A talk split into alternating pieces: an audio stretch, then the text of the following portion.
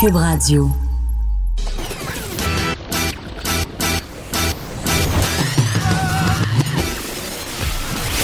Pour elle, il n'y a jamais de mauvaise question.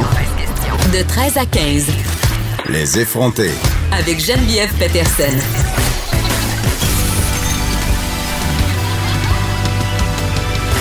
Cube Radio. Bonjour tout le monde, bienvenue à l'émission. Avant d'aller euh, à notre point de presse fidèle à nos habitudes, j'ai envie qu'on se parle un peu d'épicerie, OK? Parce que l'épicerie, c'est rendu l'activité, c'est rendu la petite sortie et c'est maintenant rendu aussi un projet de deux heures. Et là, il y a toutes sortes de nouvelles règles entourant le faisage d'épicerie. Et il y a une amie à moi euh, du Saguenay qui est rendue animatrice radio dans une autre station, euh, Caroline Dubois, pour ne pas la nommer, qui a fait une vidéo absolument hilarant sur euh, finalement les bonnes manières en temps de COVID à l'épicerie. Et pour vrai, c'est vrai qu'en ce moment, on voit des affaires complètement aberrantes quand on va faire son épicerie. Là, par exemple, il y a un savoir-vivre qui devrait s'appliquer. Parlons de la file, OK? Quand tu es dans file, quand tu fais l'épicerie, tu passes pas, OK, ton temps à être sur ton cellulaire puis à pas voir que la file avance, OK? Parce que même si tu avances de 2 cm, là, ça te donne quand même un espoir que tu vas atteindre la porte à un moment donné. Là, ensuite, ils te disent, rentre, là, tu laves tes mains, tu laves tes mains. J'ai vu encore des personnes qui s'objectaient, qui ne voulaient pas se laver les mains et je ne comprends pas. Et là, rendu dans l'épicerie, et ça a l'air tellement d'une évidence, là, ce que je vais vous dire, mais pour vrai, ça a l'air que ça n'en est pas une pour tout le monde. C'est pas le temps de tâter les affaires. C'est pas le temps de checker si les avocats sont mûrs. C'est pas le temps de checker si l'ananas est prête à être coupée. C'est pas le temps de checker si les raisins sont mous. Ce que tu touches, tu le prends. OK? C'est pas le temps, là. On c'est pas le temps de faire ça. Puis les flèches. Il y a plusieurs épiceries qui ont installé des flèches à terre. C'est facile, là. T'as juste à suivre les flèches. Si tu rencontres quelqu'un, c'est pas normal. Tu suis la flèche. Tu suis la flèche et tu t'attardes pas l'autre fois, pour de vrai, dans l'allée des œufs, il y avait une madame. Je sais pas c'est quoi son nom, mais la madame est restée installée là pendant cinq minutes. Checker les œufs. Je comprends qu'il y a 238 sortes d'œufs, puis qu'on veut savoir si tu veux acheter des œufs oméga 3 ou des poules élevées en liberté. By the way, c'est même pas vrai. Ils sont juste élevés dans une cage plus grande que les autres, les poules élevées en liberté. Tout le monde sait ça. Donc, euh, si tu payes deux pièces de plus là, pour ça, et là là. Donc voilà, c'est pas le temps de rester stallé, c'est pas le temps de faire son jour de l'an au coin des allées. Et j'en profite pour dire aussi euh, que les enfants dans les épiceries, c'est non, à moins d'être vraiment obligés. Et à cet effet, j'ai vu circuler sur les médias sociaux hier euh, une personne qui disait qu'il s'était vu refuser l'accès avec sa petite fille de 7 ans à l'épicerie. C'est une personne qui vit en garde partagée, donc il est seul avec son enfant. Donc, Qu'est-ce que vous voulez qu'il fasse, là? Pas pour laisser son enfant de 7 ans tout seul chez eux pendant qu'il va faire l'épicerie. Encore moins de le laisser dehors à la porte de l'épicerie tout seul. Et vraiment, euh, ça s'est passé à l'Intermarché Boyer. Je pense que c'est sur l'avenue Mont-Royal, pour ne pas le nommer. Ça a l'air que l'agent de sécurité a été vraiment, vraiment très agressif. A dit euh, à la personne qui voulait entrer de, s'en aller au plus vite que sa fille n'avait pas le droit euh, de rentrer. À ce que je sache, il n'y a pas encore de loi qui est passée au Québec à l'effet qu'on ne peut pas amener les enfants dans les épiceries dans les pharmacies, des gens qui n'ont pas le choix, des gens qui sont monoparentales, des gens qui sont en garde partagée, Voyons, tu laisseras pas ton bébé à la maison, c'est bien évident. Donc, il faut faire preuve de discernement. Et si on amène notre enfant à l'épicerie, on s'arrange pour qu'il touche pas à tout. On s'en va tout de suite au point de presse de Legault. On écoutera les explications de notre groupe Santé Québec. Quant à la COVID-19, le premier ministre du Québec, M. François Legault, est accompagné de la ministre de la Santé et des Services sociaux, Mme Danielle Mécan, et du directeur national de santé publique, Dr. Horacio Arruda. Monsieur le premier ministre, à vous. Euh, bonjour tout le monde. Je commence euh, d'abord avec le bilan euh, de la dernière journée. On a 93 nouveaux décès pour un total de 1134 personnes. Donc, bien sûr, je veux offrir mes condoléances parce que faut jamais oublier que derrière ces chiffres, il y a des vraies personnes, des vraies familles. Donc, plus de 1000 familles qui perdent un membre. C'est important, c'est très triste pour tout le Québec. On a euh, maintenant 20 965 cas. C'est une augmentation de 839. On a 1278 hospitalisations. C'est une augmentation de 54. On a 199 personnes aux soins intensifs. C'est une diminution de 2. Évidemment que le, grand défi qu'on continue d'avoir, c'est euh, trouver le moyen d'attirer, d'amener du personnel additionnel dans nos résidences pour nos aînés. Euh, je vous disais au cours des derniers jours qu'on avait besoin de 2000 personnes. Je vous disais hier qu'on en avait trouvé 1000. Effectivement, sur les 1000, il y a 350 euh, médecins spécialistes. Euh, je les remercie. il y avait aussi des étudiants, des infirmières, des préposés qui étaient dans les hôpitaux on pensait hier être capable de trouver l'autre mille. Malheureusement, on n'est pas capable euh, les trouver. On a euh, parlé avec, euh, je pense, plus de 1500 médecins spécialistes, mais ce qu'on cherche, puis je le répète, c'est des gens à temps plein. Donc, il semble c'est difficile d'aller à plus que 350. du côté des spécialistes. On continue à former des étudiants, mais qui sont pas prêts dès maintenant. Donc, on continue de manquer 1000 personnes pour ça que j'ai pris la décision aujourd'hui. On a demandé officiellement au gouvernement fédéral d'avoir 1000 soldats euh, de l'armée euh, canadienne qui vont venir dans nos CHSLD. Euh, bon, évidemment, ce pas des personnes qui ont une formation. Les personnes qui avaient déjà une formation, il y en avait 65, peut-être un autre 65 qui s'en vient. Mais là, on demande 1000 personnes.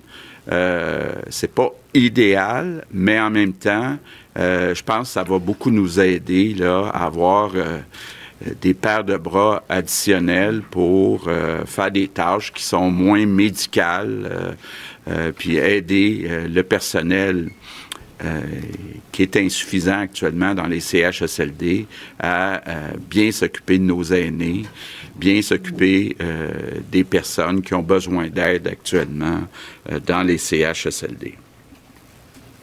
On vit actuellement au Québec comme euh, s'il y avait deux mondes. D'un côté, on a la situation euh, très difficile dans les CHSLD. Puis, euh, de l'autre côté, ben, il y a une situation qui est relativement stable, surtout quand on regarde à l'extérieur de l'île de Montréal et de l'île de Laval. Quand on regarde, par exemple, les décès, euh, depuis le début, 74, des décès, 74 des décès sont soit sur l'île de Montréal ou à Laval. Ça veut dire que quand on regarde l'ensemble des autres régions du Québec, la situation est euh, pas mal stable là, euh, per capita, puis ça va quand même bien du côté de, de, la propagation ou de la non-propagation euh, de la COVID-19. C'est ça qu'on a continué euh, nos discussions, entre autres hier soir, avec le docteur Arruda, le docteur Massé, pour euh, déposer la semaine prochaine un plan de réouverture graduelle des écoles. on va donc déposer ce plan-là la semaine prochaine, mais je veux déjà rassurer les parents. On va s'assurer dans ce plan que les parents qui, pour toutes sortes de raisons, veulent pas envoyer euh, leur enfant à l'école, seront pas obligés de les envoyer à l'école. Donc, euh, ça, je veux que ça soit très clair. on va prendre des mesures pour que ces enfants-là soient capables de faire le rattrapage euh, nécessaire lors de la rentrée en septembre. Donc, c'est important. puis, je veux rassurer les parents qui préfèrent ne pas envoyer leurs enfants euh, à l'école, qui vont pouvoir euh, les garder à la maison. Évidemment, ça va se faire par région. Donc, on va euh, évidemment y aller de façon graduelle en commençant par les régions où la situation est très stable. On va continuer au cours des prochains jours. C'est pour ça qu'on se donne encore jusqu'à la semaine prochaine déposer notre plan. Donc, euh, je suis certain que le docteur Ouda, comme moi, on suit ça de jour en jour. Puis si les chiffres restent stables, entre autres dans les régions hautes que Montréal et Laval, ben on va pouvoir procéder à la réouverture graduelle euh, des écoles avec une certaine euh, avec un certain nombre de, directives. Même chose aussi du côté des entreprises. On va déposer la semaine prochaine un plan de réouverture des entreprises. Vous allez le voir, là, ça va être très graduel. Euh, l'idée étant d'y aller petit peu par petit peu, s'assurer au fur et à mesure aussi euh, qu'on euh, ne voit pas une nouvelle vague, qu'on ne voit pas euh, la courbe de la, de, la, contagion repartir vers le haut. Donc, on va faire ça de façon très prudente. Bon, évidemment, en annonçant un plan à l'avance, ça va permettre aux responsables des différentes entreprises de se préparer, se préparer aussi à mettre en place les directives qui vont être proposées par euh, la santé publique. Mais je veux juste vous dire là, que si les chiffres continuent de bien se maintenir, surtout à l'extérieur de l'île euh, de Montréal et de Laval, on devrait être capable d'avoir des bonnes nouvelles à annoncer la semaine prochaine, autant pour euh, les écoles que pour les entreprises. Mes remerciements du jour, je veux remercier tous les travailleurs, toutes les travailleuses qui sont revenus euh, dans le secteur de la construction euh, résidentielle. Je sais qu'il y avait beaucoup de Québécois qui étaient inquiets, euh, qui devaient avoir une nouvelle maison, un nouveau condo, un nouvel appartement le 1er juillet. Puis là, ils se disaient, j'ai un déménagement prévu, est-ce que ça va se faire? Donc, je veux remercier tous ceux et toutes celles qui sont revenus à l'ouvrage dans la construction résidentielle. Donc, je termine en, vous disant, oui, euh, la situation est difficile dans les CHSLD, mais quand on regarde à l'extérieur des CHSLD, puis surtout à l'extérieur euh, de la région de Montréal et de la région de Laval, les choses sont quand même euh, encourageantes. Et donc, je pense qu'on avance dans la bonne direction, puis on va finir par s'en sortir ensemble. Merci beaucoup. Maintenant en anglais. Vincent? Oui. Écoute, euh, si je me fie à ce que le premier ministre Legault vient de dire, ça va bien aller, sauf si on habite à Montréal ou sur l'île de Laval. Ben, c'est un peu ça. C'est quand même. Et surtout, dit à l'extérieur, c'est encourageant. Donc, c'est même pas encourageant ce qui se passe euh, à Montréal et à Laval. Non, parce que le bilan, quand même, est encore très lourd. 93 morts euh, aujourd'hui, c'est quand même un chiffre élevé. C'est des très gros chiffres. Il y a encore 839 nouveaux cas. On sait qu'on teste pas partout là, à grande échelle. les hospitalisations, 54 nouvelles hospitalisations. Ça, le chiffre d'hospitalisation monte beaucoup. Celui aux soins intensifs, par contre, est vraiment resté stable depuis longtemps. Alors, on est à 199, c'est même une baisse, mais on comprend qu'il y en est décédé quand même pas mal. Euh, oui, parce que quand on dit euh, il y a tant de personnes qui sont sorties des soins intensifs, je comprends qu'il y a des gens qui guérissent mais il y a aussi des décès. Absolument. Donc, c'est là-dedans, c'est calculé. C'est le roulement, c'est le nombre de personnes qui présentement alité aux soins intensifs, c'est 199. Euh, et évidemment, euh, en fait, c'est deux mondes. François Legault l'a dit, les CHSLD et euh, Montréal-Laval. Sinon, le reste du Québec, mais ça va beaucoup mieux. 74 des décès sont vraiment sur Montréal et Laval. Et la question du personnel qui semble, qui, qui est centrale avec l'envoi, en fait, la demande du provincial que l'armée envoie 1000 soldats dans nos CHSLD. Oui, parce que hier, en fait, on disait qu'on avait besoin de 2000 personnes. 1000 postes avaient été comblés, en guillemets, seulement 350 possibilités, là, parce que, bon, on demande des gens à temps plein. On, pensait pouvoir euh, aller chercher 1000 autres personnes. Finalement, non. Finalement, non. Il semble que ce soit probablement une question de temps plein. Euh, on sait qu'on recherche des gens temps plein, des médecins spécialistes, et là, on dit on en a 350. C'est le max qu'on peut avoir. C'est le max. Je pense que dans le ton, on peut aller à la période de questions, puis on revient dans quelques instants. Alain Laforêt, TVA Nouvelle. Monsieur le Premier ministre, Mme McCann, M. Arruda, euh, compte tenu de ce que vous venez d'annoncer, Monsieur le Premier ministre, est-ce que vous avez l'intention euh, d'obliger le port du masque? Vous voulez dire euh, dans les réouvertures d'écoles et d'entreprises? Écoles, entreprises, la rue, oubliez le rendre obligatoire. Ah. Écoutez, la question est bonne, puis si vous voulez me permettre, c'était une des questions que je voulais vous parler. J'ai trois sujets à vous dire. Je voudrais vous parler des décès. Je voudrais vous parler de l'invisible impact de l'arrêt et puis la question des masques. je vais commencer par mes deux autres sujets, si vous me permettez rapidement, puis je vais aller à votre réponse. Très rapidement, je tiens à vous dire que sans vouloir minimiser, absolument pas, les drames des décès puis les souffrances que ça entraîne dans les familles, je tiens à le dire. Le Québec est sans doute probablement un des endroits au monde qui calcule le plus scrupuleusement les décès liés à la COVID-19. Faire des comparaisons entre les pays qui ne comptent pas de la même façon, c'est trompeur. C'est comme comparer des pommes et des oranges et pourquoi pas dire des bananes. La plupart des pays ne comptent pas les décès qui surviennent à l'hôpital, et qui surviennent à l'extérieur de l'hôpital. Euh, souvent, euh, si on faisait ça, on serait un des endroits où euh, on a le moins de décès. On aurait de très beaux résultats annoncés, mais ce serait trompeur.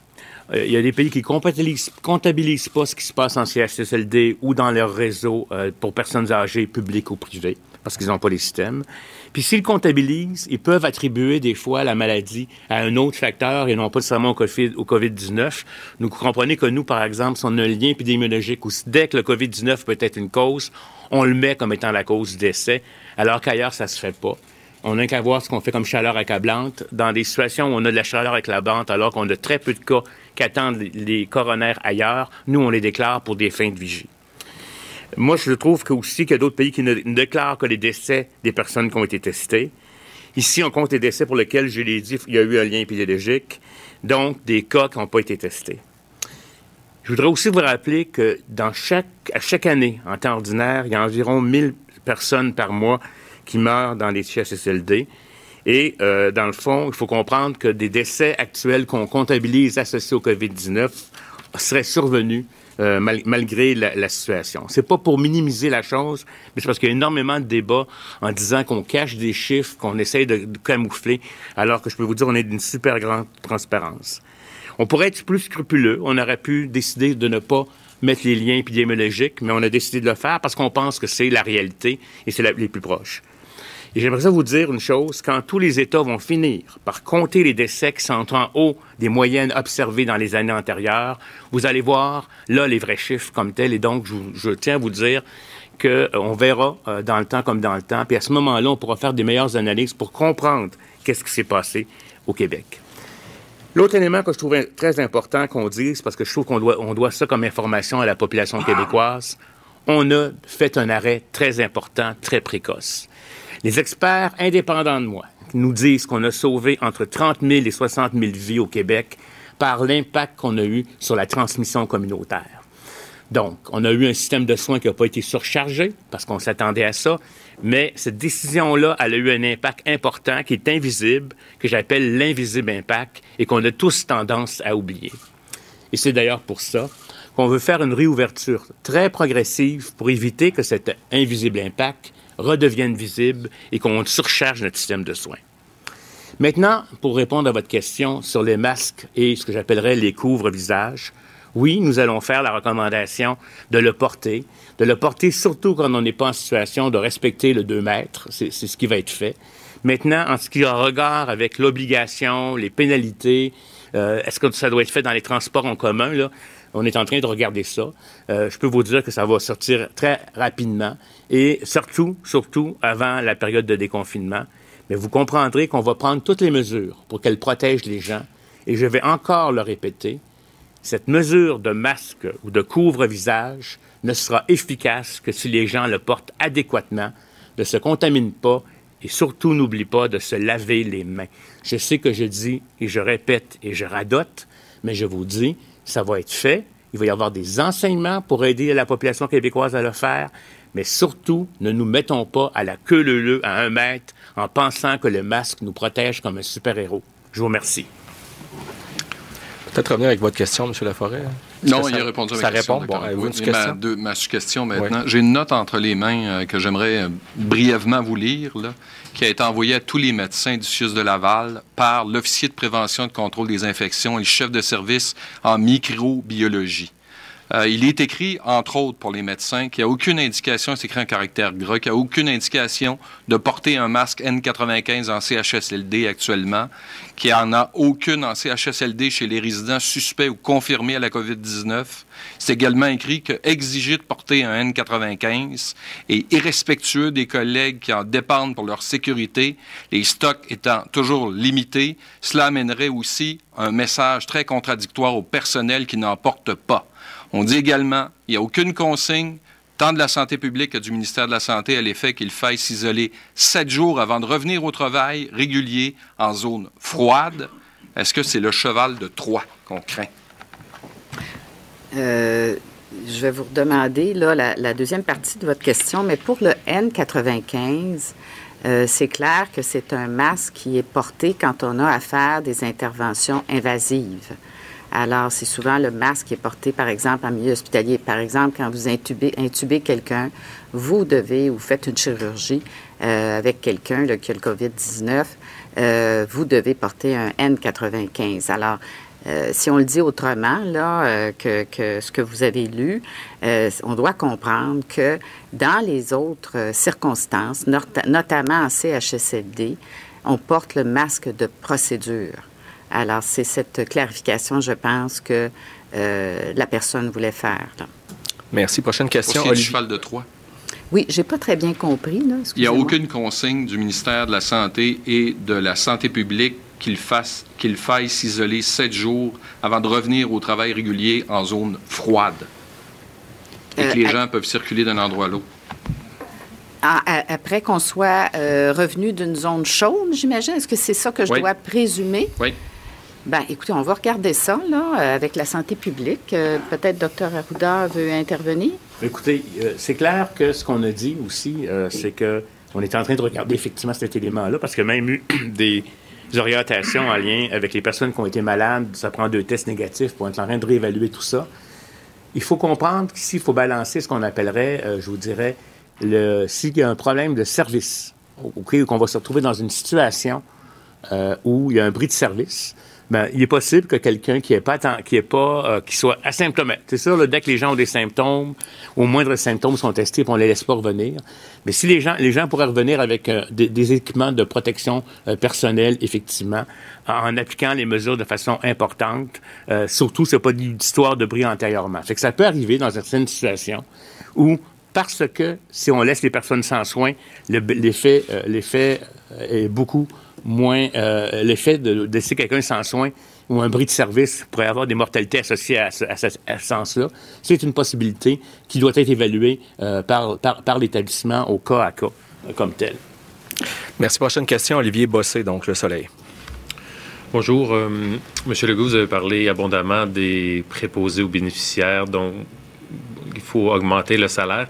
Est-ce que vous, quand même, vous reconnaissez que l'attractivité de cet emploi-là, ne tient pas qu'au salaire, mais aux conditions de travail, aux horaires et beaucoup au ratio patient préposé?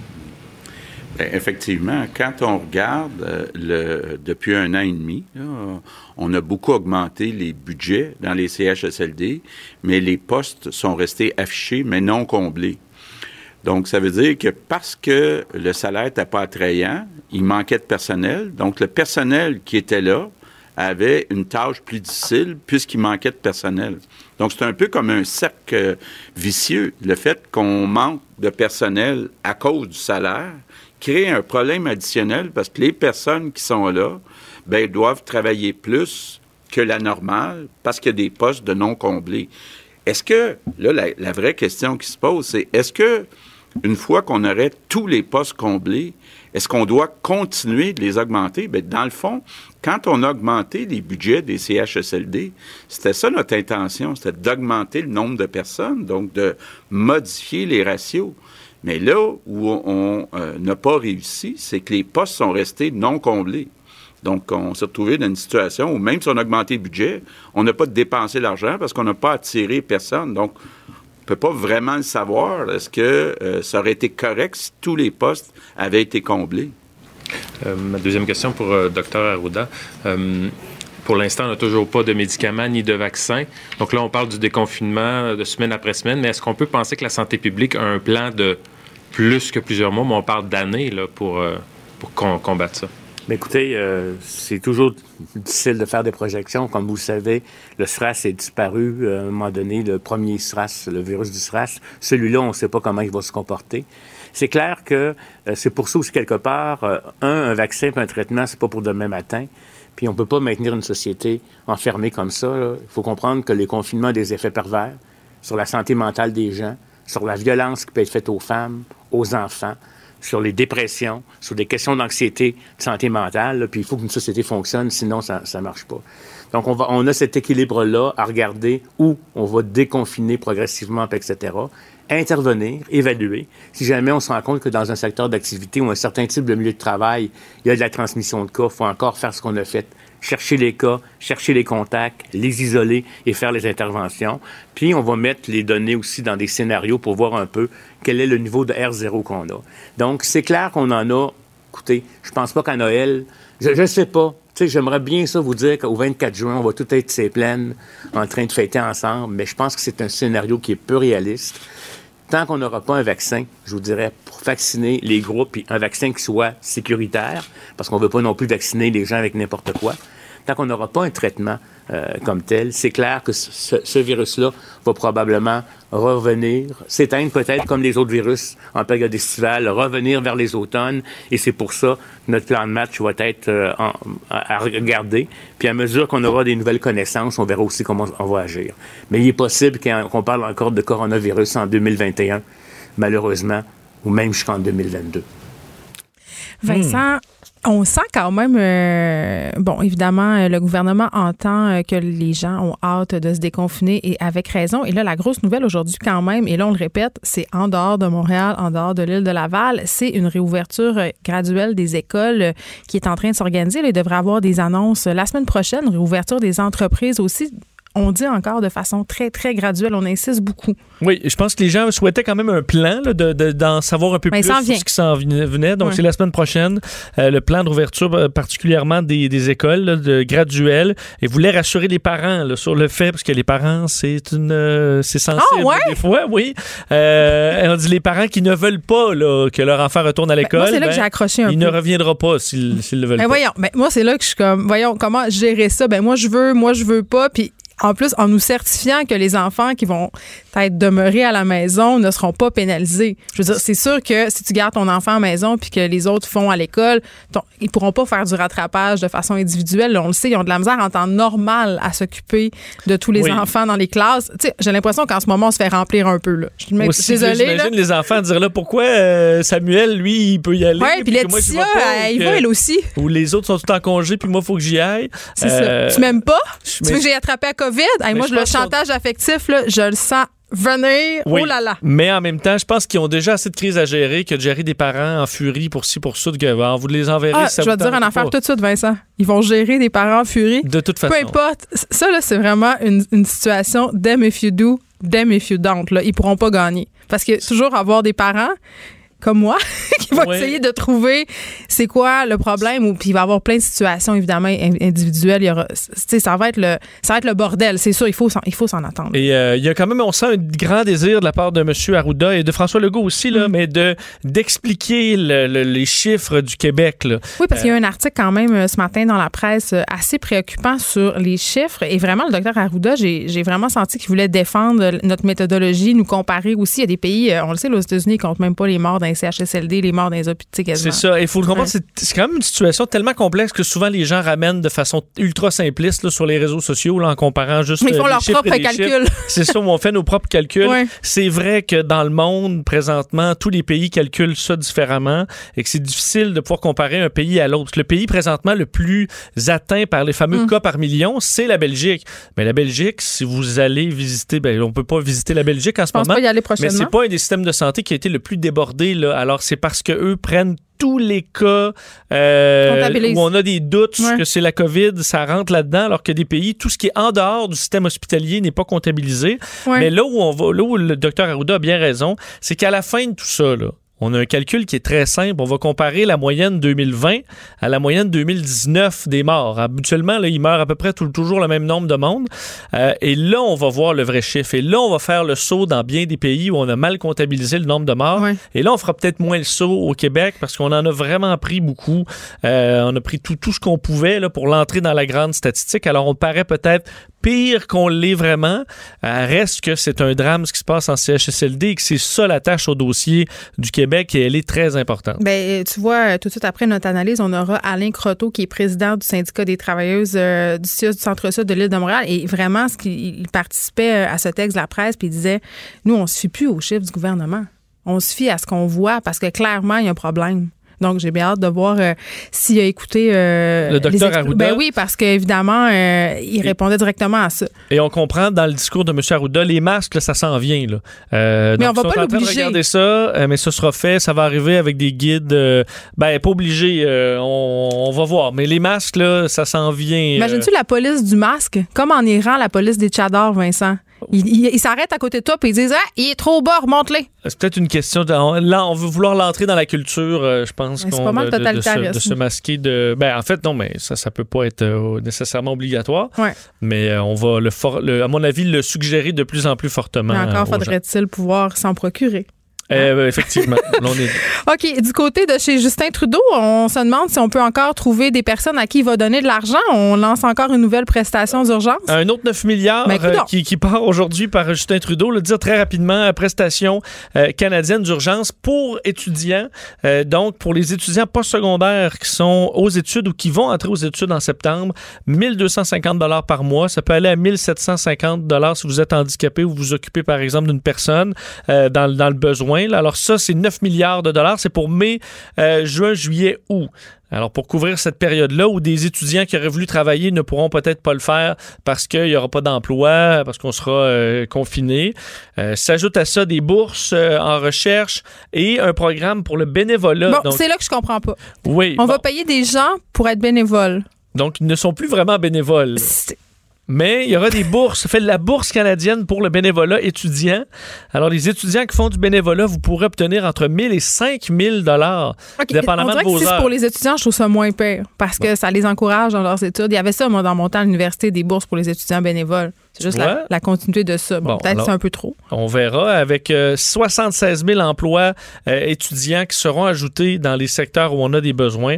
Alors, on a pour but là, d'aider euh, d'aider les étudiants, mais c'est une facture de 9 milliards qui, on se rappelle, s'ajoute sur les à peu près 200, milli- 200 autres milliards euh, en programme annoncés jusqu'à maintenant. Avant de te dire à plus tard, Vincent, bilan mondial? Oui, on atteint, euh, deux- on atteint 100 180 euh, 000 décès dans le monde, évidemment confirmés. Euh, vous dire que en Espagne, on est à 435 décès. Ça remontait encore un peu, alors qu'à New York, euh, 474. C'est assez stable. Et hier, euh, les États-Unis qui ont eu leur, pire bilan, là, 2700 morts. Il faudra voir si, si c'était, euh, disons, un backlog et qu'aujourd'hui, ça va euh, reprendre une tendance plus normale, alors qu'on crée une deuxième vague épidémique euh, aux États-Unis pour l'automne qui pourrait concorder avec la grippe saisonnière et ce serait très dangereux au dire de, euh, des autorités américaines. Ben, puis le docteur Arruda qui nous disait tantôt qu'on pourrait entendre parler de COVID ici euh, peut-être jusqu'en 2022. Ah ouais, 2022, on, Ouf. on s'en On dirait que ça me tente. On Ouais. peut-tu vivre un peu dans le déni encore? Gardez-nous, 2021, ça peut aller. 2022, euh, s'il vous plaît, non. On te retrouve tantôt avec. Mario. Merci. Écrivaine, Blogueuse. scénariste et animatrice. Geneviève Peterson. La Wonder Woman de Cube Radio. Est-ce qu'on peut vraiment se fier au nombre de morts annoncés par le gouvernement? Euh, Par ailleurs, docteur Arruda tenait à faire euh, certaines rectifications tantôt, euh, sûrement par rapport à cet article qui est paru dans la presse ce matin où on nous disait, écoutez, la façon dont on a de comptabiliser les chiffres en ce moment, pardon, n'est peut-être pas optimale. La situation serait peut-être pire que l'on croit, selon du moins Alain Croteau, président du syndicat des travailleuses et des travailleurs du CIUS, Centre-Sud de l'île de Montréal. Bonjour, Monsieur Croteau. Bonjour, Madame Patterson. Bon, écoutez, euh, visiblement, euh, le gouvernement euh, a entendu les différentes critiques par rapport à la façon de comptabiliser les victimes de la COVID-19. Docteur Arruda, quand même, tantôt, qui se targuait de la façon dont on comptabilise les chiffres ici au Québec par rapport à ailleurs dans le monde, faisait aussi une référence à la situation en CHSLD. On le sait, le monsieur Croteau, c'est vraiment l'hécatombe, c'est vraiment pas drôle qu'est-ce qui se passe dans nos CHSLD, nos résidences. Par contre, docteur Arruda qui tenait à dire, écoutez, on a 1000 morts euh, par mois en moyenne dans nos CHSLD au Québec et beaucoup de ces personnes qui sont décédées de la COVID-19 seraient décédées de toute façon. Vous, quand vous entendez euh, de tels propos du docteur Arruda, vous réagissez comment? Oh, je pense que je peux euh, laisser vos auditeurs se faire une opinion. Là, on, on va tous mourir, on, on le sait. Là, Euh, c'est peut-être une façon un peu facile là, d'expliquer euh, le drame qui est en train de se jouer, mais euh, néanmoins, euh, effectivement, les gens qui vivent en CHSLD qui sont, comme, sont mortels comme nous tous. Bon, par rapport à cette fameuse façon de comptabiliser les chiffres, euh, bon, euh, le nombre de morts serait largement sous-estimé par les données officielles euh, par rapport aux chiffres que vous, vous constatez, ce que vous constatez en fait réellement sur le terrain. C'est bien ça? C'est-à-dire que c'est pas tellement qu'on on constate une grande différence, c'est on constate un retard. Euh, on n'est pas en temps réel. Et, vous savez, euh, nous, on était rendu environ à, 12 morts euh, dans, dans un des CHSLD là, qui, qui était dans notre accréditation. Et tout d'un coup, quand le premier ministre s'est mis à sortir des chiffres avec le docteur Arruda. Là, on, a réalisé que les, chiffres de décès étaient sous-estimés, ils baissaient. Donc, c'est qu'au début de la crise, le CIUS nous fournissait les chiffres directement, donc sans intermédiaire. Et euh, euh, à un moment, là, bon, c'est le, ministère a sorti des chiffres qui étaient bien en deçà là, de, de ce qui se passait sur le terrain. Donc, c'est là qu'on nous a expliqué que euh, le fait que les décès devaient passer par Québec et revenir et bon être contrôlés tout ça, savoir si c'était un décès COVID ou pas, qu'il y avait un délai de quelques jours. À l'époque, on avait remarqué là qu'il était environ cinq jours en retard. Hmm. Aujourd'hui, là, je crois comprendre euh, de la conférence de presse qu'on parle de 48 heures. Peut-être qu'ils se sont améliorés à ce chapitre-là. Il y a un changement de méthode euh, quand même euh, à deux reprises, oui. Ouais. Sûrement. Parce que, comme je vous dis, nous, euh, quand on, avait, là, au tout début de la crise, on avait un certain compte de décès, euh, pour ne pas le nommer, là, au pavillon Alfred Desrochers de l'Institut de gériatrie. Et euh, il y a eu cinq décès là, qui ont disparu en l'espace d'une journée. on pouvait pas, là. donc, nous, on est tout de suite allé aux sources et on essayait de comprendre. Le, compte des décès, vous savez, pour nous, c'est un indicateur de détresse pour nos travailleurs. C'est pas du voyeurisme. On veut pas faire du, du euh, du, euh, du, jaunisme avec ça. Hmm. C'est tout simplement que vous comprenez que c'est pas un détail qu'on ait le compte des morts. Là. Euh, c'est un très, très bon indicateur de détresse pour nos membres. On, sait là où c'est plus difficile un peu en fonction de ces chiffres-là. Moi, je veux juste être sûr de bien comprendre parce que tout ça, c'est compliqué, là, comment ça fonctionne? Il y a des changements de méthode. Et là, vous venez de me dire un truc qui, qui éveille comme mon, attention pas mal. Là. Vous m'avez dit on avait cinq décès. Finalement, c'était plus cinq décès. Dans quelle mesure on peut retirer ces décès-là? C'est des décès qui étaient COVID, puis finalement, on se rend compte que c'était pas COVID? Ben non, je, crois que c'est tout simplement que quand le, premier ministre a euh, étalé les, chiffres à la télévision, vous vous souvenez, il y a quelques semaines, il, a, fait une espèce de palmarès là, des cinq euh, CHSLD les, plus en difficulté. Et, il y avait dans ça le pavillon Alfred Desrochers et il nous disait à ce moment-là qu'il y avait cinq décès, alors que nous, depuis une semaine, on était à neuf, dix décès. OK, je comprends. Donc, euh, ça, c'était euh, le, week-end de Pâques. Là. Ça fait pas tellement longtemps. Donc, euh, que, depuis, là, qui, qui a rapplombé un peu leur méthode de calcul et que les chiffres sortent plus rapidement, je ne les contredis pas, là, c'est possible. Mais c'est clair que à tous les jours, on n'a pas l'idée là exactement précise en temps réel de ce qui se passe. cette disparité-là, elle perdure depuis combien de temps? Depuis le début de la crise? Depuis le début.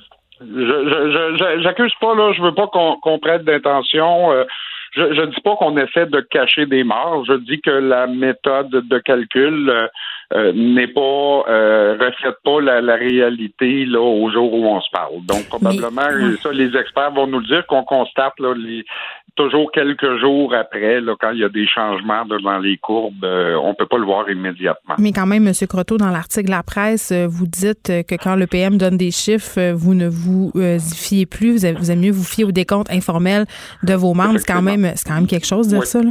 Oui, oui, pour l'instant, vous savez, des fois, les membres nous appellent et ils nous disent qu'ils ont perdu cinq usagers pendant la nuit.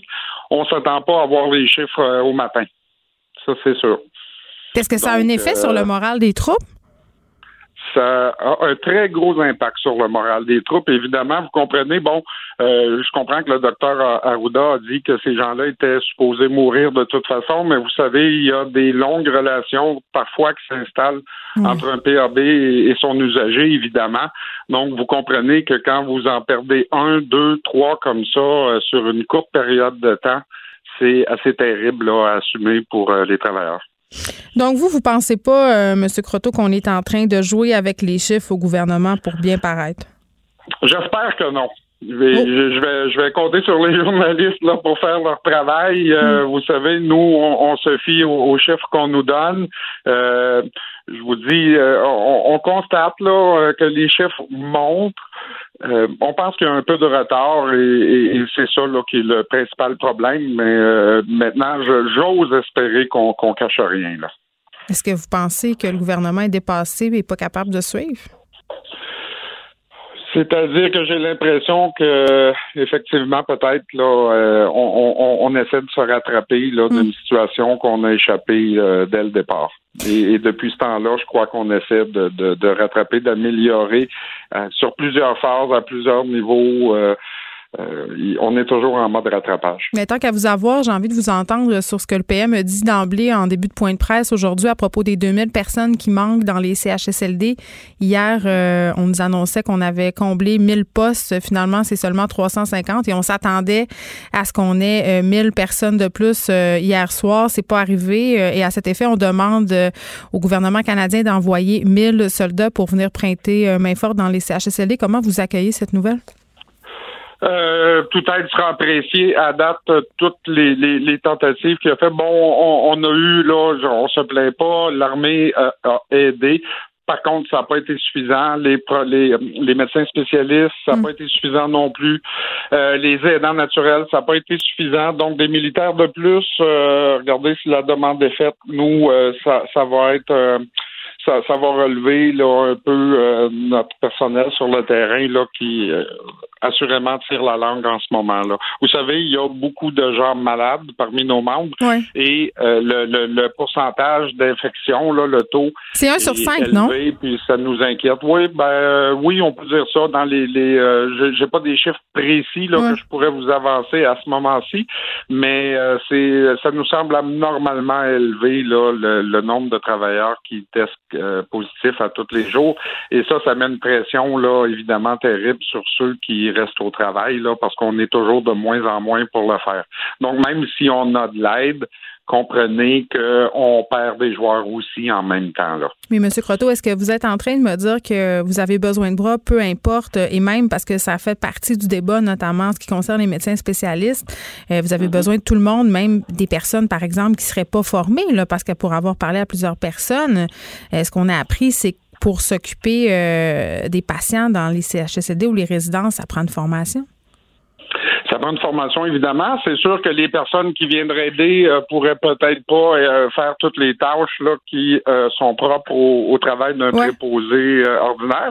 Ceci dit, il y a quand même des, des, tâches là qui peuvent être déléguées et qui peuvent laisser là aux, personnes mieux formées les, les, soins qui seraient plus plus plus complexes un peu. Là. vous pensez pas que ça serait le temps pour le gouvernement peut-être un peu de décloisonner tout ça C'est-à-dire qu'à date, on cherche des gens qui ont des compétences en santé, mais moi j'entends bien du monde autour de moi qui me disent écoutez, moi j'ai pas de compétences en santé, mais je travaille pas, je suis chez nous, j'ai pas d'enfants à charge, j'irai dans les CHSLD pour aider.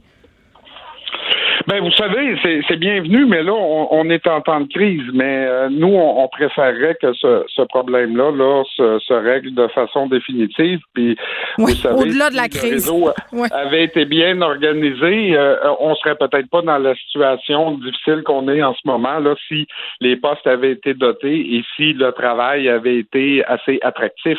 On, on peut pas compter sur les gens qui viennent aider en situation de crise là pour s'imaginer que quand la crise va terminer qu'on va pouvoir continuer à combler ces, emplois-là avec des conditions qui sont plutôt repoussantes. Oui, les CHSLD étaient déjà en crise avant la pandémie, là, on, faut bien se le dire. Ils l'étaient déjà. Bon, on a promis des augmentations de salaire euh, permanentes pour euh, différents membres du personnel, mais comme le disait un journaliste tantôt pendant la période de questions, il va falloir qu'on rende ce métier-là plus attractif par d'autres façons euh, que le salaire. C'est ce que c'est ce que vous dites aussi.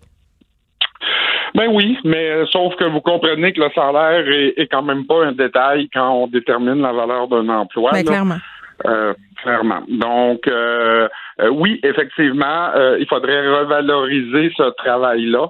Par contre, le salaire, c'est indéniable. Là, on ne peut pas y échapper sans augmenter les salaires. Et, et ça, c'est pas le, le syndicaliste qui vous dit ça, là, c'est le gros bon sens qui le demande. Hmm. Alain Croteau, merci de nous avoir parlé. Président du syndicat des travailleuses et travailleurs du CIUS Centre-Sud de l'île de Montréal. Merci beaucoup. Bonne journée. Merci, madame. Les, effrontés. Avec Geneviève Peterson. Les vrais enjeux. Les vraies questions. Vous écoutez Les effrontés. La Fédération des intervenantes en petite enfance du Québec demande à ce qu'on soit plus transparent par rapport au cas de COVID-19 dans les services de garde d'urgence. Vous savez, ces services de garde qui sont dédiés au personnel euh, majoritairement euh, qui œuvre dans le milieu de la santé. Je parle tout de suite avec Valérie Grenon, qui est présidente de cette fédération. Madame Grenon, bonjour. Bonjour. Écoutez, on avait fait une entrevue euh, récemment euh, à l'émission avec une euh, travailleuse du milieu de la santé qui envoyait son enfant dans une garderie d'urgence. Et dans cette garderie-là, il y avait une éducatrice qui était venue travailler malgré le fait que son mari avait testé positif à la COVID-19. Et ça avait vraiment soulevé un tollé parce que pendant quelques jours, le mystère planait justement sur ce cas de COVID. Les parents n'étaient pas tenus au courant trop, trop. Il y avait une espèce de loi du silence. Et vous, c'est un peu ça que vous dénoncez aujourd'hui avec euh, votre communiqué, c'est-à-dire qu'on manquerait un peu de transparence euh, au niveau de la COVID-19 dans la gestion des CPE d'urgence.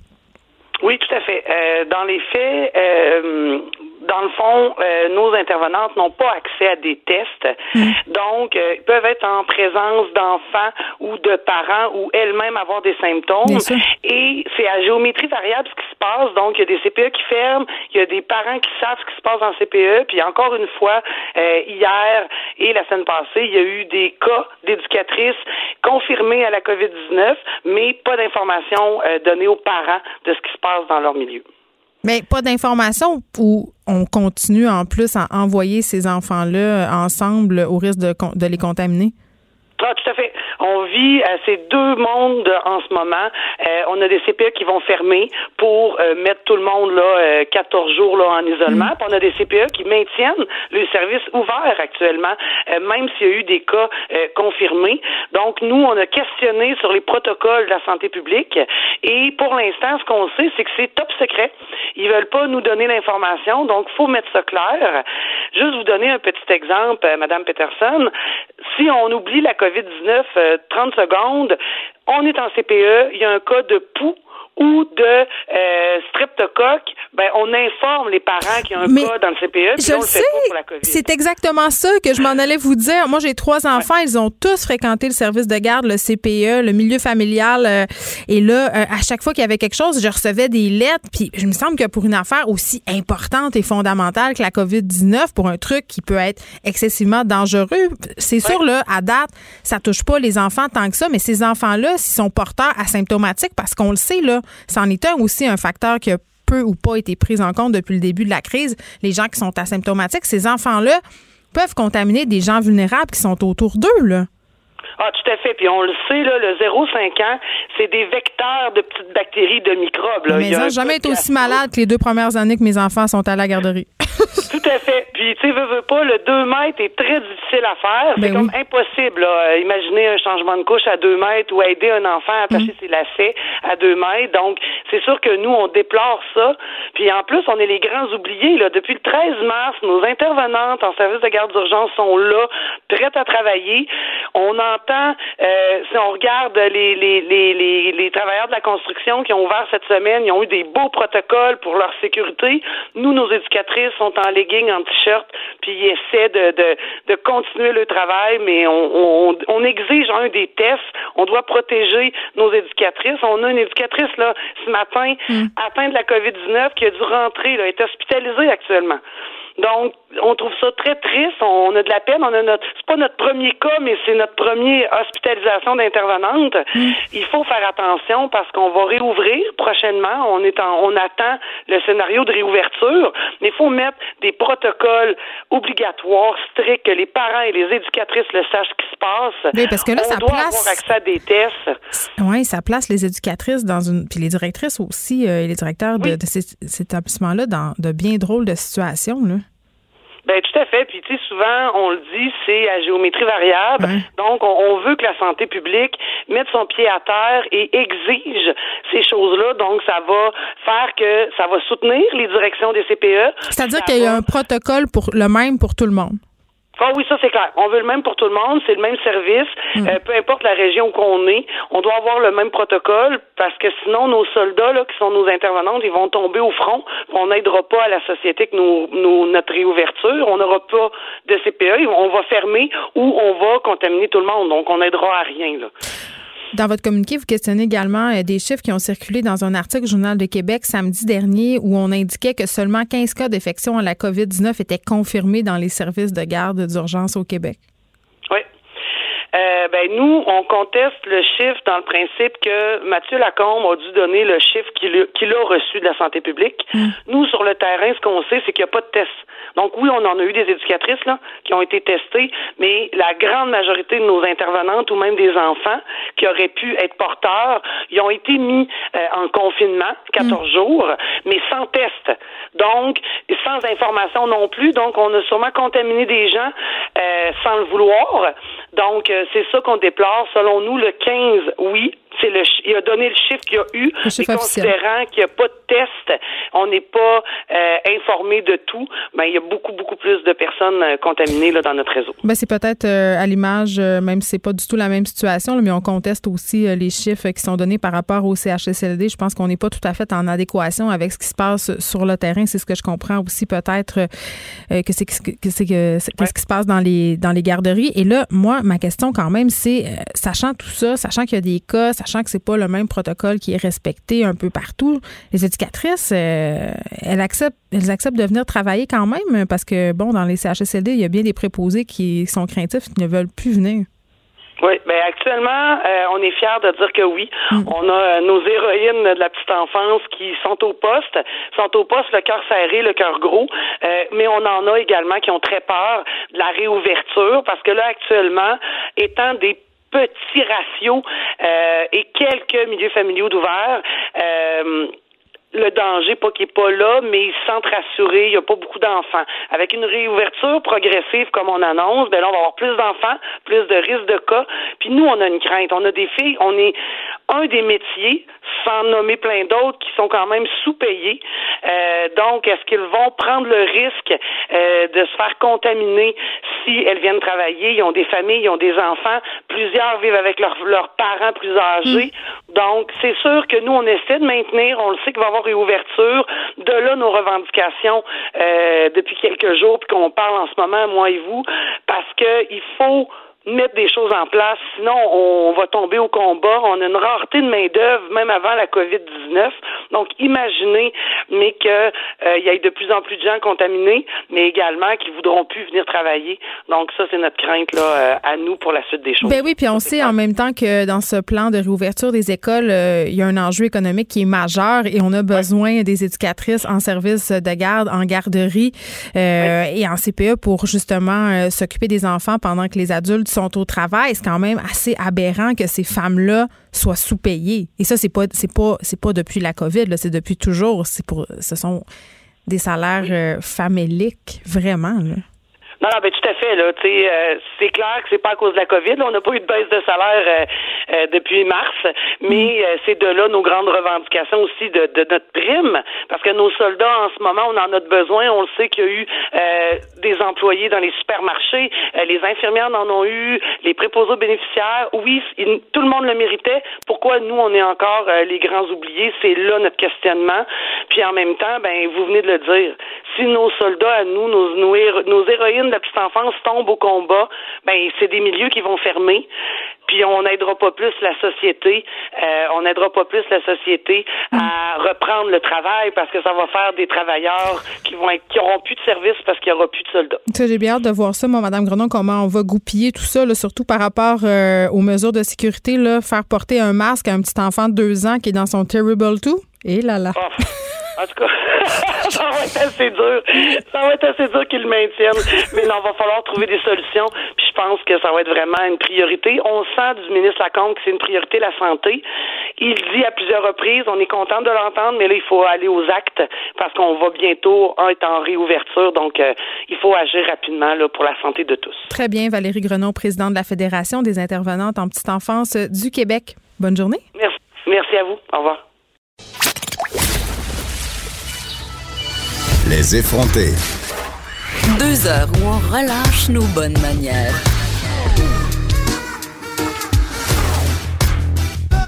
Cube Radio.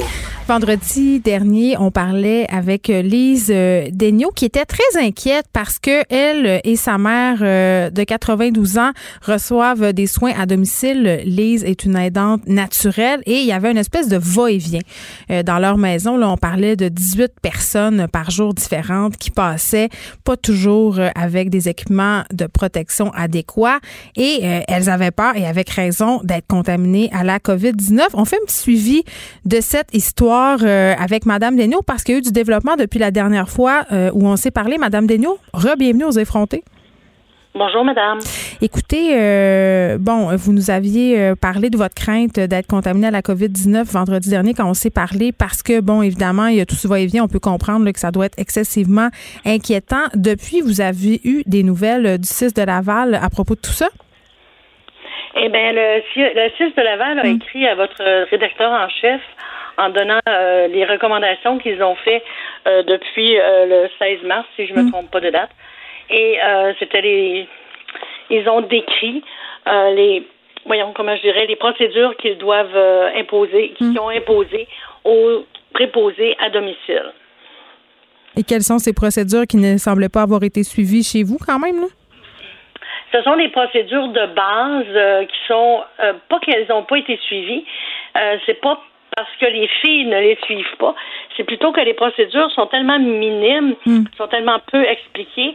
Et même, euh, je vais vous donner l'exemple de N, euh, que je vais nommer N, qui est une aidante, euh, pas une aidante, mais une préposée, qui provient d'un service du chèque emploi-service, qui, elle, n'a jamais eu de communication avec le CIS, ni ALPA, qui est celui, le réseau, excusez-moi. Fait qu'elle n'était pas au courant? Intermédiaire entre le CIS et la, la préposée qui vient du euh, chèque emploi-service hmm. n'a jamais eu d'information, ni euh, de communication, ni d'équipement de la part euh, du CIS et, du CLSC ou de l'ALPA. Et, s'ils se doivent de lui fournir gants, protection, lunettes, gants et masques, ils n'ont jamais fourni cela à cette personne-là.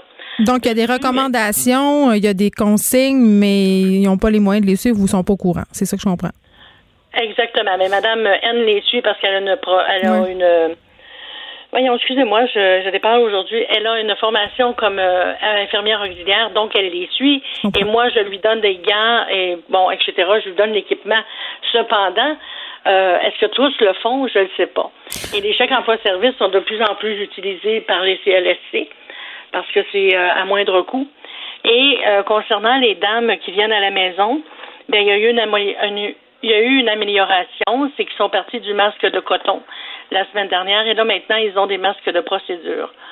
Cependant, elles en ont seulement un ou deux par jour. Elles ne peuvent pas l'enlever ni les lunettes entre chaque euh, chaque client qu'elles vont voir à leur maison, à leur résidence.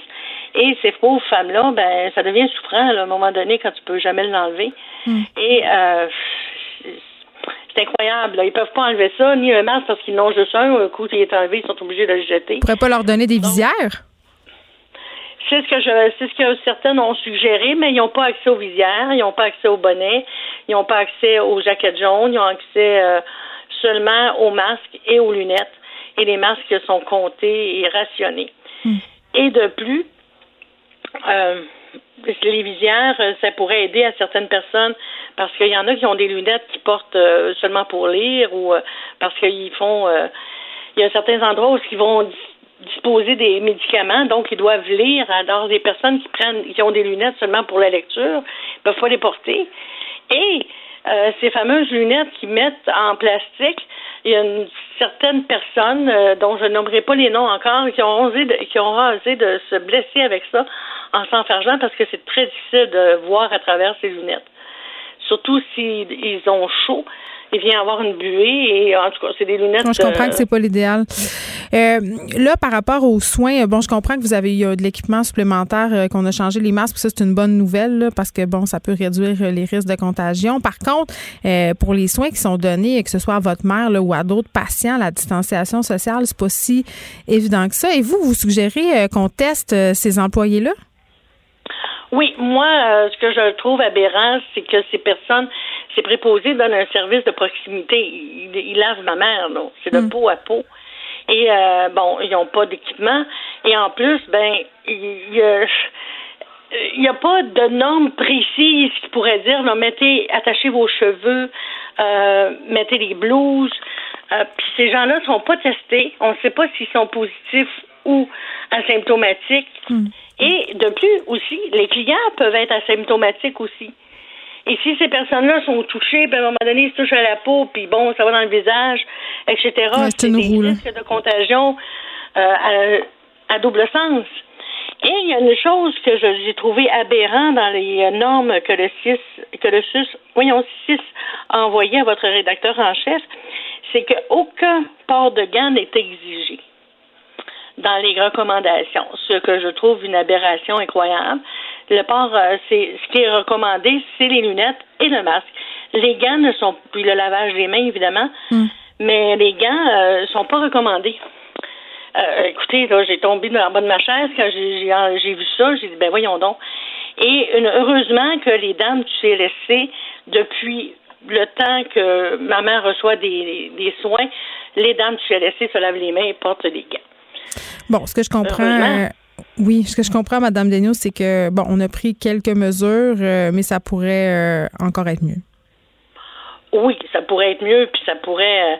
écoutez, on, joue avec la vie des, plus vulnérables. Les dames qui donnent du service au niveau des soins à domicile, on s'entend que ce sont les gens les plus vulnérables, les gens malades, les handicapés, mm. les personnes âgées. Il n'y a pas de chance à prendre. Et là, on joue un peu avec à la, roule, à la, à la roulette russe avec ces gens-là en disant ben, on va souhaiter que la personne qui donne les soins ne soit pas contaminée et asymptomatique. Oui, c'est vraiment, euh, c'est vraiment le point aveugle la gestion de crise par rapport aux personnes euh, âgées. Madame Dagnon, en ce moment, on s'inquiète beaucoup pour la situation et avec raison dans les CHSLD, les résidences pour personnes âgées, mais on devrait peut-être aussi s'inquiéter, pardon, pour la situation euh, des aînés qui sont à la maison et celle des proches aidants. Merci beaucoup de ce suivi, Madame Dagnon. On va vous souhaiter la meilleure des chances. Merci. Ben, merci beaucoup à vous et bonne journée. Geneviève Peterson, la seule effrontée qui sait se faire aimer. Jusqu'à 15, vous écoutez Les effrontés. Le, premier ministre l'a annoncé euh, tout à l'heure. Euh, on s'en va vers une réouverture graduelle euh, des écoles. On ne sait pas encore si ça sera une réouverture immédiate dans la région de Montréal et de Laval. Sûrement pas, parce qu'à les écouter, on parlait plutôt des régions. On parlait aussi d'une réouverture graduelle par région selon le nombre de cas. Et ce qui inquiète les gens par rapport à la réouverture des écoles, c'est aussi la fameuse inscription, les inscriptions au camp de jour qui se sont poursuivies quand même. On se demande un peu sur quel pied danser par rapport euh, à tout ça. Qu'est-ce qui va arriver au camp de jour euh, cet été? Vous vous rappelez, je parlais avec Éric Beauchemin dernièrement, euh, qui est directeur général de l'Association des camps du Québec. On lui reparle aujourd'hui parce que là, évidemment, la situation évolue et avec cette réouverture de l'école, on pourrait penser que les camps de jour peut-être vont rouvrir cet été. Monsieur Beauchemin, bonjour. Bonjour. Écoutez, euh, il se passe beaucoup de choses. La situation évolue rapidement et la dernière fois qu'on s'est parlé, on trouvait ça peut-être un peu utopiste de penser, euh, utopique, pardon, euh, de penser que les camps de jour pourraient rouvrir cet été. Là, ça a plus l'air si fou que ça. On dirait que je commence à y croire. Vous avez eu des discussions le 2 avril dernier avec la ministre Isabelle Charret. Qu'en est-il de la situation? Ben, effectivement, ça a évolué. On est passé peut-être dans le 50 plus 1, puis le 1 augmente euh, ah à mesure qu'on voit la, la, possibilité que les écoles ouvrent. Si les écoles ouvrent, euh, c'est sûr que les camps de jour, les camps de vacances, on va être, on va être de la suite des choses après ça. Euh, mais la rencontre, ce que la ministre nous a vraiment dit, c'est qu'on faisait partie de l'équation de la suite des choses au niveau de, la relance, mais aussi de, de, la solution à ça. Parce que oui, il y aura un enjeu. Là, on a bien compris, le premier ministre, hier, il a dit qu'il allait avoir des vacances cet été. Là. Il n'y aurait pas d'école. ben, s'il n'y a pas d'école, puis qu'on veut que les travailleurs reprennent le chemin du travail, euh, il va falloir qu'on soit là, Mais attendez, il a dit euh, que ça serait des vacances cet été, mais je l'ai quand même entendu euh, dire hier au point de presse qu'il y avait différents scénarios qui étaient étudiés, dont celui de prolonger l'année scolaire. Euh, oui, ben, nous autres, en tout cas, les, échos sur lesquels on travaille sont ceux qu'on a vus de la ministre la semaine dernière. On est au, fond en train de mettre en place le plan d'ouverture des camps de jour là, dès le 29 juin prochain. Bon, là, la question est vraiment simple, mais est-ce que j'inscris ou non mes enfants au camp de jour? Est-ce que ça vaut la peine? Et si oui, ça va être quoi les scénarios qui vont être envisagés au niveau de la sécurité? Oui, ben c'est sûr qu'actuellement, il faut continuer à s'inscrire. Il faut faire comme si tout On fait comme si rien n'était. Oui, parce qu'on veut notre place, un, là, dans la mesure où euh, le camp sera ouvert normalement ou à peu près, là, puis je mets normalement en guillemets, là, ça sera pas normal totalement, mais réservons notre place. De toute façon, euh, la protection du consommateur là, protège les gens très bien pour euh, la suite de, de l'aventure, mais on aura à ce moment-là nos places réservées. Par ailleurs, au niveau des mesures à mettre en place, là, nous, les devoirs qu'on nous a demandé de faire, c'est de vraiment travailler l'ouverture des camps de jour avec les mesures qui sont actuellement en cours au niveau de la santé publique. Ça veut dire que là, la distanciation sociale, on met ça dans le scénario. Mais comprenez qu'on va ouvrir les camps dans neuf semaines. Fait on travaille le, mm. scénario extrême versus le scénario euh, de la phase 4. Puis je vous entendais parler de la régionalisation avant ça. Euh, on va traiter probablement la réouverture de, ces services-là différemment dans la grande région de la couronne Montréal-Laval ben versus euh, Québec versus la Gaspésie. Puis nous autres, on est en contact avec chacune de ces régions-là pour s'assurer que ben, les mesures de sécurité qui vont être mises en place vont correspondre à, à la réalité de ces régions-là. Je comprends. Bon, ben, on va continuer à s'inscrire et comme, euh, comme à l'habitude, en fait, même si jamais c'est annulé, on reverra notre argent et ça, c'est le temps d'en point douter. Éric Beauchemin, merci beaucoup, directeur général de l'Association des camps du Québec. Les effrontés. Avec Geneviève Peterson. Les vrais enjeux, les vraies questions. Vous écoutez. Les effrontés. Il me semble que ça va nous faire tellement du bien d'aller rejoindre notre collaboratrice Émilie Ouellette. Salut Émilie. Allô, comment ça va? Je dis que ça va me faire du bien, euh, mais toi, comment ça va? Parce que tu me le demandes, mais moi, je sais une chose. Tu as craqué. Tu as écrit ça sur Instagram hier, puis j'étais comme, oh my God, qu'est-ce qui se passe avec Émilie, Miss Bonne Humeur, Miss Rayon de Soleil? Est-elle enfin redescendue au même niveau que nous, les vulgaires mortels? Oh mon dieu, euh, oui, en fait, merci de, demander. Ça va, je pense que ça va faire du bien dans la mesure où, en tout cas, à date, les messages que je reçois depuis hier de mon Instagram puis sur mon Facebook aussi, c'est que euh, c'est que je ne suis pas seule. Fait que je pense pas être tout seul à avoir craqué, mais euh, oui, j'ai craqué lundi. C'est comme un, on fait une thérapie là en ce moment. C'est une ben thérapie de groupe. Exact, parce que parce que l'idée, en fait, c'est qu'on est rendu tellement loin dans le processus depuis le confinement. On a passé par plusieurs étapes. Ça vient par vagues. Comme le deuil. Comme absolument. Puis mais là, il arrive. En tout cas, moi, j'en suis arrivée à un bout où, en fait, je réalise c'est que c'est comme s'il y avait une grosse loupe. J'ai l'impression de me regarder au microscope là. Mais tu sais, moi, je suis comme la pour comme beaucoup de femmes, en fait, je pense là dire là, c'est la structure de la famille. Hein. Fait que la colonne vertébrale. Exactement. Fait que la colonne vertébrale, à un moment donné, il y, a, le travail, il y a les enfants, il y a la famille, il y a la charge mentale, il y a tout ce qui se passe au quotidien, il y a le lavage intermittent. Puis là, c'est pas une question d'anecdote, c'est plus profond que ça. En fait, j'ai pas pété ma coche parce que hey, l'assiette est pas lavée dans le lavabo. C'est comme une une accumulation, c'est comme faire un marathon, mais pas savoir quand est-ce que tu finis. Tu sais, c'est quand tu as un objectif clair, tu dis OK, il faut que je fasse 42 km, tu dis bon, mais OK, ça part. Là, j'ai l'impression d'avoir pété ma coche parce qu'il n'y a pas de on voit pas encore la fin de ça ou et où comment ça va ça va finir ou comment ça, ça vers quelle direction ça s'en va. Puis à un moment donné ces émotions là plus le stress puis je te dirais que ce qui, moi, est venu vraiment me chercher quand j'ai. Puis là, tu sais, j'ai pété ma coche, là, encore une fois. Tu sais, je dis pas qu'il faut péter sa coche, là, mais. Fait que, tu sais, oui, j'ai crié, euh, oui, j'ai hurlé. Ça devait être. De l'extérieur, quelqu'un devait avoir une excellente scène, là. Tu sais, euh, mes enfants osaient plus manger euh, leur hot dog, là. Tu sais, il y avait juste moi qui, qui hurlait des choses incompréhensibles et en, et en pleurs. Je, je, je, sais même pas ce que je disais au complet, là, mais je m'en veux pour ça. Mais en même temps, il y avait comme une soupape et un presto, là, qui avait besoin de, de, de de juste se vider. Je pense que. Mais c'est normal. Non, ça fait du ben, bien. Ben oui, mais tu sais, sur le coup, ben, ben c'est ça. Puis après ça, le, le, l'affaire, le, tricky là-dedans, excusez, là, mais c'est, c'est toute la culpabilité qu'on ressent après, tu sais. Il y a comme le, oui, ça fait du bien sur le coup. Après ça, je fais, euh, ouais, c'est ça. J'ai dit des affaires peut-être vraiment pas le fun, mais en même temps, ça m'a fait réaliser ça. Moi, ça en est revenu à mes, ce que je trouve difficile en ce moment, c'est la, le, d'avoir l'impression de devoir choisir entre deux choses fondamentales pour moi, vraiment essentielles. Puis c'est soit mes valeurs avec mes enfants ou l'accomplissement que j'ai pour moi, dans mon travail. Puis je sais que pour beaucoup de personnes, tu sais, il y en a des personnes qui aiment pas ça faire leur travail qu'ils font. Moi, j'aime ça. J'aime créer. Je, je suis une créatrice, je suis humoriste, je suis autrice. J'aime ça faire ça. Mais pour ça, ça me prend du temps. J'ai besoin de m'asseoir, de le faire. J'ai l'impression que je m'accomplis là-dedans.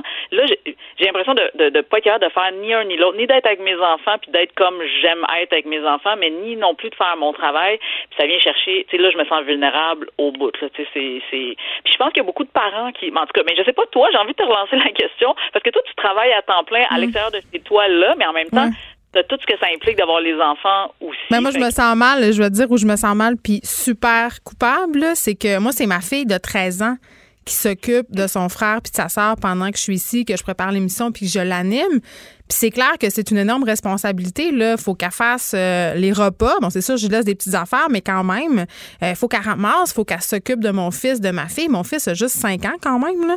Et tu sais, qu'elle les, divertisse, qu'elle les stimule, qu'elle les sorte dehors. Euh, je trouve qu'elle en a beaucoup sur les épaules. Donc ça, j'avoue que ça me fait sentir très, très coupable. En même temps, on n'a pas le choix. C'est un temps, tu sais, c'est la crise.